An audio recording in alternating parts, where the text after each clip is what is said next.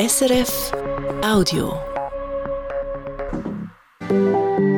Und hier ist das Regionaljournal aus Basel. Wieder ein Absage aus den Alpen. Die Basler Energieversorger IWB kann auch auf dem Hasliberg keine Solaranlage bauen. Weniger Gewinn beim Basler Pharma Multi Roche, wieso die Überflieger auf die Nase geht. Denn der Wahlzettel ausfüllen für die Regierungsratsersatzwahl zu Basel. Gar nicht so einfach. Wir klären auf. Und wir stellen Ihnen Dill und Kraut vor, eine Baselbieter Band, die jetzt ein erstes Album rausgibt. Wenn Daniela einmal aufs WC geht und wir spielen weiter, dann versteckt sie sich einmal dann und nimmt auf. So sind auch ganz viele Sachen entstanden, die jetzt auf diesem Album sind. Ja, und wie das dann tönt, das hören Sie auch bei uns. Morgen startet der Tag grau, ab Mittag zeigt sich aber auch noch die Sonne und es gibt 10 Grad. Und am Mikrofon heute oben ist Nina Gigax. Schon wieder. Schon wieder scheitert die Basler Energieversorger IWB mit einem Solarprojekt in den Alpen. Die Gemeindeversammlung hat Nein gesagt zu den Solarpanels mitten im Skigebiet Meiringen-Hasliberg. Das ist nicht das erste Projekt von der IWB in den Alpen, das scheitert. Marlene Sondra. Auf über 2000 Meter haben die industriellen Werk Basel IWB Strom produzieren im Berner Oberland. An einem sonnigen Südhang im Skigebiet Meiringen-Hasliberg. 4500 Haushalte hätte man mit dem alpinen Solarkraftwerk mit Strom versorgen hätte, weil die IBB muss 40 Millionen Projekte stoppen, wie sie heute schreibt. Der Grund, die Bevölkerung vor Ort will die Solarpanels an ihrem Berg nicht. Die Landeigentümer haben zwar schon Ja gesagt, die Standortgemeinde hat sich gestern zu oben und an der Gemeindeversammlung hat eine deutliche Mehrheit Nein gesagt. Damit gerechnet haben wir äh, natürlich schon, auch wenn wir es uns lieber äh, anders vorgestellt hätten. Das sagt der IWB-Sprecher Erik Rummer. Sie sind zwar nach wie vor überzeugt von diesem Projekt. Es gibt dort oben schon asphaltierte Strassen, Infrastruktur von den Bergbahnen und Netzanschluss. Und sie haben viel mit den Leuten vor Ort geredet. Die gesellschaftlichen Rahmenbedingungen, politischen Rahmenbedingungen sind so, dass diese Anlagen gewollt sind. Man, man hat eigentlich einen breiten Konsens zu alpinen Anlagen und ähm, trotzdem muss man natürlich dann damit rechnen, dass es lokal anders gesehen wird und das akzeptieren wir natürlich auch. Von der Solaranlage im Skigebiet Meiringen-Hasliberg hatten auch die Standortgemeinde und die Grundeigentümer etwas gehabt. Sie hatten fix 7 Millionen Franken bekommen über eine Laufzeit von 30 Jahren. Und die IWB hatte der Standortgemeinde auch Steuern gezahlt. Trotzdem jetzt das Nein. Und es ist auch nicht das erste Kraftwerk in den Alpen, das die IWB nicht bauen kann. Das Melchsee Frut im Kanton Obwalden haben sich letzten Herbst die Landbesitzer gegen das Solarprojekt gewehrt. Mit so Niederlagen müssen wir rechnen, sagt der IWB-Sprecher Erik Rummer. Sie haben darum parallel verschiedene Projekte in der Pipeline. Man muss äh, viel äh, investieren, viel Engagement reinbringen, damit danach auch wirklich ein paar Anlagen tatsächlich realisiert werden können und einen Beitrag zur sicheren Stromversorgung leisten werden. Zur sicheren Stromversorgung gerade in den Wintermonaten. Dann scheint die Sonne in den Bergen mehr als im Mittelland oder in anderen Gebieten der Schweiz wo die IBB im letzten Jahr auch stark investiert hat. Über 400 Anlagen haben sie zusammen mit Tochterunternehmen installiert, im Mittelland, aber auch in der Region. Marlene Sondra über die Schwierigkeiten der Basler Energieversorgerin IWB mit ihrem Solarprojekt. Wieso dass es so schwierig ist mit diesem Projekt in den Alpen, das hat Marlene Sondra vom SRF-Redaktor Matthias Heim wissen. Er betreut das Dossier in der SRF-Wirtschaftsredaktion. Sie hat ihn als erstes gefragt, was die Gründe sind, warum das die einen Projekte für so Solaranlagen vor Ort abgelehnt und andere angenommen werden. Also man muss sicher zuerst einmal sagen, dass eben eine grosse Mehrheit von diesen Projekten bisher ist angenommen wurde und nicht ist abgelehnt wurde. Und da ist dann häufig auch das Argument gewesen, dass so eine Solaranlage eine grosse Chance ist für eine Region. Äh, so eine Solaranlage wird viel Geld in die Kasse von diesen Gemeinden spülen. Da reden wir von ein paar hunderttausend Franken. Und gerade für kleinere Gemeinden in den Berggebieten ist das extrem viel Geld. Und darum hat es eben in doch einem zwei Drittel der Fälle bisher hat es äh, ein Ja gegeben bei Gemeinsversammlungen. Und ein anderer Drittel von diesen Anlagen ist eben abgelehnt worden. Und da war dann häufig das Argument, gewesen, dass man eben nicht will, dass die Landschaft soll verbaut werden mit Tausenden oder mit Zehntausenden von Solarpanels. Und das ist dann halt äh, ein häufiges Argument in den Gebieten, wo der Tourismus ein grosses Gewicht hat, wo man eben gesagt hat, wir wollen unsere Landschaft schützen, die hat auch einen Wert. Und darum ist es eben in solchen Gebieten nachher eher zum Nein gekommen. Politik und auch die Stromversorger haben ja grosse Pläne, Stichwort Solarexpress. Ist das im geplanten Rahmen umsetzbar, wenn man so weitermacht? Also ich glaube, das muss sich zuerst noch zeigen, weil der Solarexpress ist ja etwas Neues. Also da sollen so grosse alpine Solaranlagen schnell und unkompliziert bewilligt werden. Das ist die Grundidee hinter dem Solarexpress. Und jetzt zeigt sich halt einfach immer mehr, dass die ambitionierten Pläne im Rahmen von dem Solarexpress auch kaum erreicht werden können. Mir ist zuerst mal davon ausgegangen, dass man irgendwo eine Strommenge von 2 Terawattstunden produzieren könnte. Und für das Ziel zu erreichen, da braucht es etwa 100 bis 200 grosse Solaranlagen in den Berggebieten. Aktuell ist die Situation aber so, dass rund 20 Anlagen die Hürden der Gemeinsabstimmungen genommen haben. Und wie viel das davon tatsächlich effektiv auch bewilligt und gebaut werden, das ist dann nochmal gerade eine andere Sache. Und darum kann man, glaube ich, insgesamt schon sagen, der äh, Solar Express, der rollt. Allerdings geht immer wieder mal ein Projekt ab. Und wie viel das es von diesen Projekten tatsächlich ins Ziel schaffen, das ist heute noch unklar.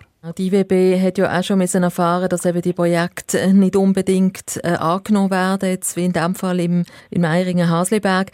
Jetzt sagen die Verantwortlichen dort, sie verfolgen bewusst verschiedene Projekte im Alpenraum, sollten sich nicht eher auch auf andere Projekte fokussieren, im Mittelland zum Beispiel, wo weniger umstritten sind, wo es weniger um den Landschaftsschutz geht?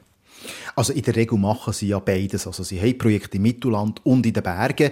Aber der Solarexpress ist jetzt natürlich eine gute Gelegenheit gewesen, äh, wo sie das Gefühl hatten, da können wir die erneuerbare Stromproduktion in der Schweiz relativ unkompliziert ausbauen. Weil das ist ja bisher sehr schwierig gewesen. Es hat einen Haufen Widerstand gegeben, zum Beispiel gegen neue Windräder. Und das ist ja mitunter auch ein Grund, warum die Energieversorger in den letzten Jahren sehr viel im Ausland in so erneuerbare Stromproduktion investiert hat, in Wind- und Solarparks zum Beispiel. Und gerade besonders die IWB hat das ja auch gemacht mit ihren Beteiligungen äh, an Windparks in Deutschland und Frankreich. Und im Mittelland ist es halt einfach äh, auf der anderen Seite auch sehr viel schwieriger, grosse Projekte zu realisieren. Äh, Im Solarbereich ist das zwar möglich, zum Beispiel auf Industriebauten oder auch auf Fabrikhallen, aber natürlich eben nicht in dem Ausmaß, wie man das in den Bergen jetzt hätte wollen machen mit diesen riesigen Solaranlagen. Das sagt uns der SRF-Wirtschaftsredaktor Matthias Heim. Und jetzt zum Basler Pharmaunternehmen Roche, wo heute Zahlen für das letzte Jahr präsentiert hat. Umsatz und Gewinn sind abe. Beim Umsatz ist es ein Minus von 7%, beim Gewinn eins von 9%. Unterm Strich hat Roche 12 Milliarden Franken verdient. Wie das Ergebnis einzuordnen ist, das habe ich mit meinem Redaktionskollegen Tobias Bossart kurz vor der Sendung besprochen. Er verfolgt für uns die Pharmaindustrie und ist heute Morgen auch an der Medienkonferenz von der Roche. Ich habe ihn als erstes gefragt, wieso es der Roche schlechter gelaufen ist letztes Jahr. Ja, das hat vor allem mit Corona zu tun. Während der Pandemie hat Roche nämlich viel Geld verdient und das ist jetzt natürlich weggefallen. Und das sind letztes Jahr über 4 Milliarden. Außerdem leidet Roche unter Patentabläufen und hat so auch über 2 Milliarden verloren. Und dann macht dem Konzern auch der starke Franken zu arbeiten. Allerdings, wenn man die Jahreszahlen um den Währungseffekt bereinigt, dann sieht es deutlich besser aus. Zu konstanten Wechselkurs hat Roche nämlich sogar den Umsatz um 1% steigern können. Drosch, die hat ja in den letzten Jahren als Überflieger gegolten und jetzt der Gewinn Rückgang, wenn man die Währungsbereinigungen weglässt. Anders sieht es aus bei der Konkurrentin Novartis. Die hat gestern gute Zahlen präsentiert und in den letzten Jahren ist es aber eigentlich immer umgekehrt gewesen. Was ist denn da jetzt anders? Ja, das ist ein Phänomen, das es seit Jahrzehnten gibt. Man kann fast sagen, Roche und Novartis bewegen sich in gegenläufigen Zyklen. Einmal hat die eine Firma die Nase vorne, während die andere Mühe hat und umgekehrt. Nachdem Novartis vor etwa zehn Jahren unter anderem wegen Patentabläufen vom Blutdrucksenker Diovan eine Durststrecke hatte, hat sich der Grossbasler Konzern umstrukturiert und mehrere Firmen gekauft. Und denen ihre Medikamente sind jetzt auf dem Markt und sorgen für steigende Umsätze. Roche hinkt da jetzt einfach hinter drin. Der Gleibasler Konzern hat erst in den letzten Jahren etwa rund 20 Milliarden Franken mit Patentabläufen verloren, vor allem bei Krebsmedikamenten, und versucht jetzt unter anderem auch mit Firmenkäufen die Umsatzlöcher zu stopfen. Und wenn wir jetzt hier nach vorne schauen, Tobias Bossart, was bedeutet das denn für die Roche in der Zukunft? Geht sie jetzt ein paar Jahre unten durch? Roche selber glaubt das natürlich nicht und verweist immer wieder auf ihre neuen Medikamente, die wachsen und ihre gefüllte Pipeline, also auf Medikamente, die in der Entwicklung sind. Zu denen gehören jetzt neuerdings auch Mittel zum Abnehmen. Denn Roche hat im Dezember für rund 3 Milliarden Franken die amerikanische Carmot Therapeutics gekauft, wo Pillen und Spritzen gegen Fettleibigkeit entwickelt. Und das ist ein Markt, der momentan riesig boomt. Der Konzernchef Thomas Schienecker sagt dazu, wir reden hier über einen Markt, der bis 2030 wahrscheinlich 100 Milliarden groß ist. Und äh, das inkludiert noch nicht einmal die Kombinationsmöglichkeiten mit anderen äh, Medikamenten. Und da sehen wir unsere Chance, uns zu differenzieren. Ob Roche aber wirklich Erfolg haben wird mit Abnehmmitteln, ist sehr unsicher. Denn erstens springt Roche fast ein bisschen spät auf den Zug auf und zweitens ist der Markt stark umkämpft, weil dort viele Pharmafirmen ihr Glück versuchen. Einschätzungen von Tobias Bossart. Und hier ein erster Teil Meldungen von dem Donnerstag. Die Basler Polizei ist letztes Jahr so viel Mal ausgerückt wie noch nie vorher. Über 34.500 Mal. Wir wissen nicht genau, wieso die Einsätze so fest zugenommen haben, schreibt die Basler Polizei. Im Vorjahr hat Sanität einen Rekord bei den Einsatzzahlen. Bei ihr sind die Einsätze jetzt wieder ein bisschen zurück, aber immer noch auf einem hohen Niveau. Und auch die Feuerwehr meldet Haufen Arbeit, auch wenn sie leicht weniger Einsätze hat als im Vorjahr. In Basel soll es in der sechsten Klasse, also im letzten Primarschuljahr, neu ein Jahreszeugnis geben. Bis jetzt bekommen Primarschülerinnen und Schüler noch zweimal ein Semesterzeugnis. Und das erste Zeugnis im Januar entscheidet hier schon, in welche Sekundarschule Leistungszug als sie dann eingeteilt werden. Mit der Änderung auf ein Jahreszeugnis hatten die Schülerinnen und Schüler neu dann noch länger Zeit, sich auch während dem Schuljahr zu verbessern. So will man ihnen auch ein bisschen Druck wegnehmen, sagt das Basler Erziehungsdepartement. Eingeführt werden soll das neue Jahreszeugnis ab dem Schuljahr 25/26. Und noch eine Meldung vom FCB. Der Albion Ayeti kommt zur ersten Männermannschaft vom FC Basel zurück. Der 26-jährige Stürmer hat den Vertrag bis Sommer 2025 unterschrieben, mit Option auf Verlängerung.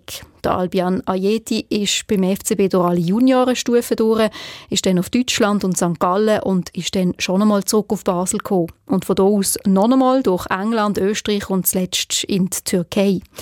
Jetzt kommt er also zum zweiten Mal zum FC Basel zurück. Er hat nicht Haufen Spiele dabei, schreibt der FCB, und wird darum jetzt langsam wieder an die erste Mannschaft angeführt. In gutem Monat ist es soweit. Am 3. März der wählt Basel. Zu vergeben ist ein Sitz in der Regierung, und zwar der im Präsidialdepartement. Soweit, so einfach. Ins Präsidium kann aber nur gewählt werden, wer auch in die Regierung gewählt wird. Das wollen zwar alle Kandidaten, die nicht schon dort drin sind, aber nicht alle werden auch ins Präsidium gewählt werden. Komplizierte Ausgangslage also, auch beim Ausfüllen vom Wahlzettel. Fabian Nägeli. Am Sonntag, 3. März, geht es um zwei Wahlen. Das ist einmal ganz wichtig. Nach dem Rücktritt von Beat Jans gibt es nur noch sechs Regierungsmitglieder. Und darum müssen die Stimmberechtigten zuerst bei der ersten Wahl eine neue Person wählen, damit der Regierungsrat wieder komplett ist und es wieder sieben Regierungsmitglieder sind. Bei der zweiten Wahl dann müssen die Stimmberechtigten aus diesen sieben Regierungsmitgliedern das Präsidium wählen. Für die beiden Wahlen gibt es nur einen einzigen Wahlzettel. Der besteht aus zwei Teilen. Oben auf dem Zettel geht es um die Wahl in Regierungsrat und unten auf dem Zettel geht es um die zweite Wahl ins Regierungspräsidium, sagt Marco Greiner, Vize-Staatsschreiber vom Kanton. Für die Wahl in Regierungsrat ist es relativ einfach. Hier müssen die Stimmberechtigten einfach bei einer Person im oberen Abschnitt vom Wahlzettel ein Kreuzchen machen. Oder es hat auch leere Linien, dort kann man eine Person äh, nach, nach der eigenen Wahl notieren. Das heißt, für die erste Wahl in Regierungsrat kann man auswählen zwischen Mustafa Atici, dem Jérôme Thirier und dem Luca Ocese oder eben selber jemanden aufschreiben. Für die zweite Wahl ins Regierungspräsidium, dort ist es ein komplizierter, sagt Marco Greiner. Dort gibt einfach die Regel, es kann nur gewählt werden, wenn man neu in Regierungsrat gewählt hat, also auf dem oberen Abschnitt, oder jemand von diesen sechs, die schon Regierungsmitglieder sind. Das heisst, man hat zwei Möglichkeiten. Entweder kann man ein bisheriges Regierungsmitglied ins Präsidium wählen. Da steht sich der Konradin Kramer zur Verfügung. Dort längt wenn man im unteren Abschnitt vom Wahlzettel ein Kreuz macht bei dieser Person. Oder man kann eine Person ins Präsidium wählen, wo man auch neu in Regierungsrat wählt, also der Mustafa Atici oder der Jérôme Thirier. Dann muss man bei dieser Person zweimal ein Kreuz machen, nämlich im oberen Abschnitt vom Wahlzettel in Regierungsrat und im unteren Abschnitt ins Regierungspräsidium. Und genau der Fall, wenn man hier ein Kreuz vergisst, der könnte zu Fehler und ungültigen Wahlzettel führen, sagt Marco Greiner. Wenn man jemand Neues wählt ins Präsidium und vergisst auch oben ein Kreuzchen bei dieser Person zu machen, weil die Person muss ja zuerst in die Regierung wählen, bevor sie ins Präsidium gewählt werden kann. Man kann also nicht, zum Beispiel der Mustafa Atici, nur ins Präsidium wählen. Die Stimme wäre dann ungültig. Wollte man den Mustafa Atici als Regierungspräsident, dann müsste man ihn zuerst in Regierungsrat wählen, also zwei Kreuze auf dem Wahlzettel machen. Das Gleiche gilt auch für den Jérôme Thirier, wenn man ihn als Regierungspräsident wollte. Das sei aber alles genau beschrieben in den Wahlunterlagen, was geht und was nicht, sagt Marco Greiner. Außerdem würde sie in den sozialen Medien auch noch ein Erklärvideo aufschalten. Und auch Parteien, die auf ihren Webseiten und Flyer informieren, wie man die Wahlzettel ausfüllt, damit sie nicht ungültig sind, sagt Johannes Barth, Präsident der Basler FDP.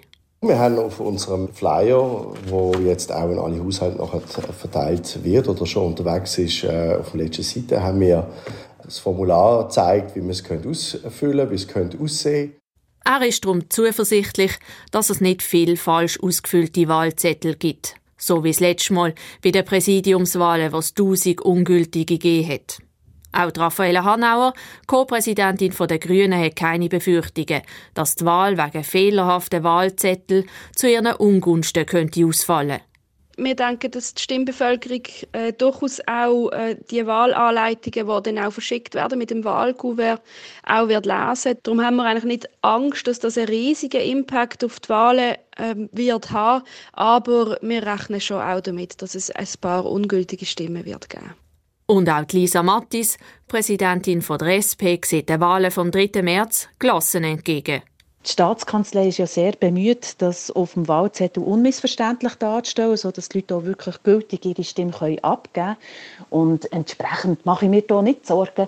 Ich glaube wirklich, die Wählenden sind ja auch immer sehr gut informiert, wenn sie ihre Stimme abgeben. Die Wahlunterlagen die werden dann aber am nächsten Montag der Stimm- und Wahlberechtigten zu Basel zugestellt. Fabienne Nageli über die Schwierigkeiten beim Ausfüllen vom Wahlzettel bei den Regierungsratsersatzwahlen zu Basel im März. Und wir sind jetzt bei den weiteren Meldungen von heute. Am Basler Strafgericht ist heute ein Prozess weitergegangen gegen zwei Ärzte und eine Hebamme. Es geht um einen Fall aus dem Jahr 2014 im Basler Bethesda-Spital, wo eine Mutter kurz nach der Geburt von ihrem Kind gestorben ist. Ihr Kind hat außerdem schwere Hirnschäden erlitten. Das Gericht hat unter anderem beurteilen, ob die drei Anklagten das hätten können verhindern. Der Prozess der dauert noch an. Das Urteil das ist dann für Ende Monat erwartet und das ist genau ein Tag vor einer möglichen Verjährung von dem Fall.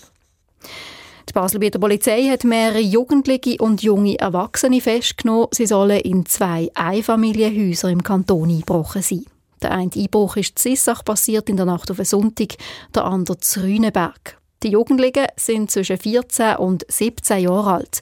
Die Baselbieter Jugendanwaltschaft hat jetzt ein Strafverfahren gegen sie gestartet.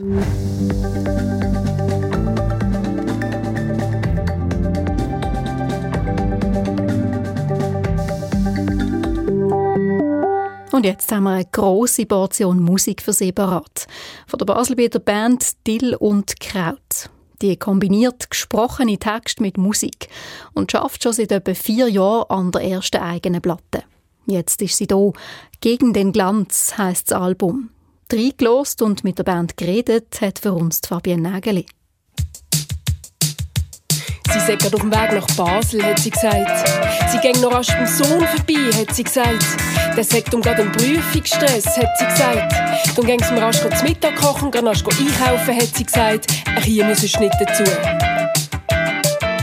Es sind Beobachtungen von unserem Alltag, von unserer Gesellschaft, die auf dem Album versammelt sind, von immer gleichen Muster und Floskeln, vom Zusammenleben im Dorf und in der Familie, heute und Gäste, sagt der Musiker Christoph Wüttrich. Es ist eine Reise durch unsere eigene Vergangenheit, die wir auch im Baselbiet hatten. Eine Reise durch Begebenheiten, die, die waren, die immer wieder kommen, die sich eben auch immer wieder wiederholen ich glaube, es ist eine holprige Reise manchmal.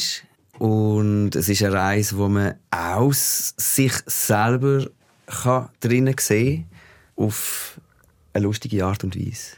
Und Textrin Daniela Dill ergänzt. Es hat etwas Melancholisches, es hat auch etwas ähm, Abgründiges und Tiefgründiges.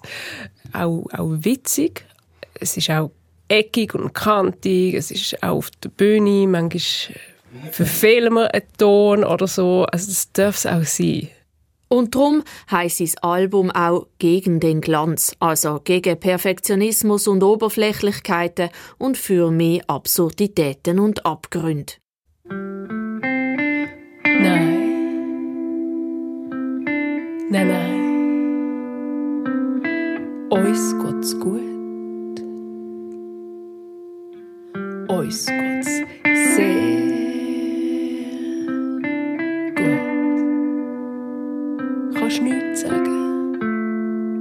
kannst sagen, was du willst. Aber der Vereinen geht es nicht gut. Sie waren Spinnen. Schön. Gewesen. Ich war an einem Punkt, wo ich wusste, ich möchte mit Bühne, Spoken Word weitermachen, aber irgendwie nicht nur allein. Und irgendwann ist der Flo zum Nachtessen gekommen und ich habe gefragt, Flo, machen wir etwas zusammen? Und er hat gefunden, endlich fragst du mich. und dann, in der gleichen Woche, ist der Krüsch an einem Fest auftaucht und hat gefragt, können wir nicht einmal zusammen etwas machen? Und so haben sie angefangen zu proben. Eigentlich zuerst nur für die Vernissage von der Daniela Dill ihrem Buch «Durzustand». Wir haben auf die Vernissage angeprobt und es ist dann gar nicht dazu gekommen, weil dann die Leute, die uns engagiert haben, gefunden haben, nein, wir nehmen nur die, gar keine Musiker. Weitergegangen ist es aber trotzdem. Sie haben die Band gegründet, allerdings lange nicht gewusst, wie sie eigentlich heissen als wir das erste Mal in einem ausgewählten Publikum einfach die Songs vorgespielt haben, um mal eine Reaktion zu bekommen, haben wir dann, glaube ich, gerade noch eine Liste mitgegeben, wo sie haben ankreuzeln können, welchen Namen das am besten in Frage würde zu uns. Und dann hat sich Dill und Kraut herauskristallisiert. Und so schwierig wie das Finden vom Bandnamen war, so schwierig lässt sich die Musik von Dill und Kraut einordnen. Mal tönt's mehr rockig, mal punkig, mal bluesig. Wo wir haben müssen für den Digital Release haben müssen angeben, was ist das für eine Kategorie, dass wir uns durch all die Begriffe durchgescrollt haben und einfach keinen gefunden haben. Am Schluss sind wir dann bei Spoken Word und Mundart irgendwie so gelandet. Was machst du? Was machst denn du so lange? Was machst denn du eigentlich so lange? Kann man so lange studieren? Es nimmt mich schon ein Wunder, was man so lange umstudieren kann. Die anderen haben schon einen Job und verdienen Geld. Nimm dir doch mal ein Beispiel an den anderen. Am Äbi Fabian, am Hägler Christian, am Reben Sabrina, am Häfliger Marcel, am Schäfer Franzi, am Stäubli Sibin, am Bayerle Simon. Sie haben eine sehr verspielte Art und Weise zu komponieren, sagt der Musiker Florian Sies. Entweder spiele ich und Christoph einmal etwas, Daniela schaut, was könnte dazu passen, was für ein Text, oder sie trägt uns einen von ihren Texten vor und wir reden darüber, was für eine Stimmung soll denn übertragen werden, musikalisch. Und ab und zu während der Probe mache Daniela Dill auch heimlich Aufnahmen, erzählt Christoph Wüttrich wenn Daniela einmal aufs WC geht und wir spielen weiter, dann versteckt sie sich einmal dann und nimmt auf. Also ja, dass dann wirklich auch, auch so Sachen Platz haben. Und ich glaube, so sind auch ganz viele Sachen entstanden, die jetzt auf dem Album sind. 13 Songs haben sie auf das Album geschafft. Jetzt wollen sie die noch an möglichst vielen Orten spielen. Und dann? Einen neuen Text schreiben und dann so schnell wie möglich neue Songs entwickeln. Das sagt Daniela Dill von der Baselbieter Spoken Word Band Dill und Kraut. Ja, das erste Album «Gegen den Glanz» ist jetzt also draus und auf diversen Streaming-Plattformen oder auch als Schallplatte zu haben. Das nächste Mal live erleben können Sie Dill und Kraut morgen am 2. Februar zu Waldenburg im Theater Pfarrhauskeller. Wie es wettermässig nach dem graunassen Donnerstag bei uns weitergeht, das erzählt uns jetzt der Gaudenz Fluri von SRF Meteo. Heute Nacht und auch morgen Morgen ist es grau, meistens aber trocken und Temperaturen morgen Morgen in Basel bei 4 Grad. Am Nachmittag gibt es dann milde 10 Grad. Im Laufe des Vormittags lockern sich die Wolken auf und machen mindestens zum Teil schon der Sonnenplatz. Am Nachmittag da ist es dann meistens sonnig. Am Wochenende, da ist es grundsätzlich sonnig in der Höhe, in der Region hat es aber recht vielen Orten Hochnebel. Die Obergrenze wahrscheinlich so zwischen 600 und 800 Meter. Zum Teil lockert und löst er sich ein bisschen auf. Stellenweise kann der durchaus aber auch am Samstag und am Sonntag relativ zäh liegen bleiben. Die Temperaturen bleiben auch am Wochenende hoch mit 10 bis 12 Grad. Soweit die Wetterprognose vom Gaudenz Fluri von SRF Meteo und so viel auch von uns im Regionaljournal Basel diesem Donnerstag. Für den Inhalt von dieser Sendung verantwortlich war heute ist der Roger Lange. Am Mikrofon begleitet habe ich sie, Nina Gigax. Dankeschön fürs Zuhören. Die nächsten Geschichten aus der Region, die haben wir dann wie gewohnt morgen Morgen wieder für Sie bereit. Das erste Mal am halb sieben hier auf SRF 1. Das war ein Podcast von SRF.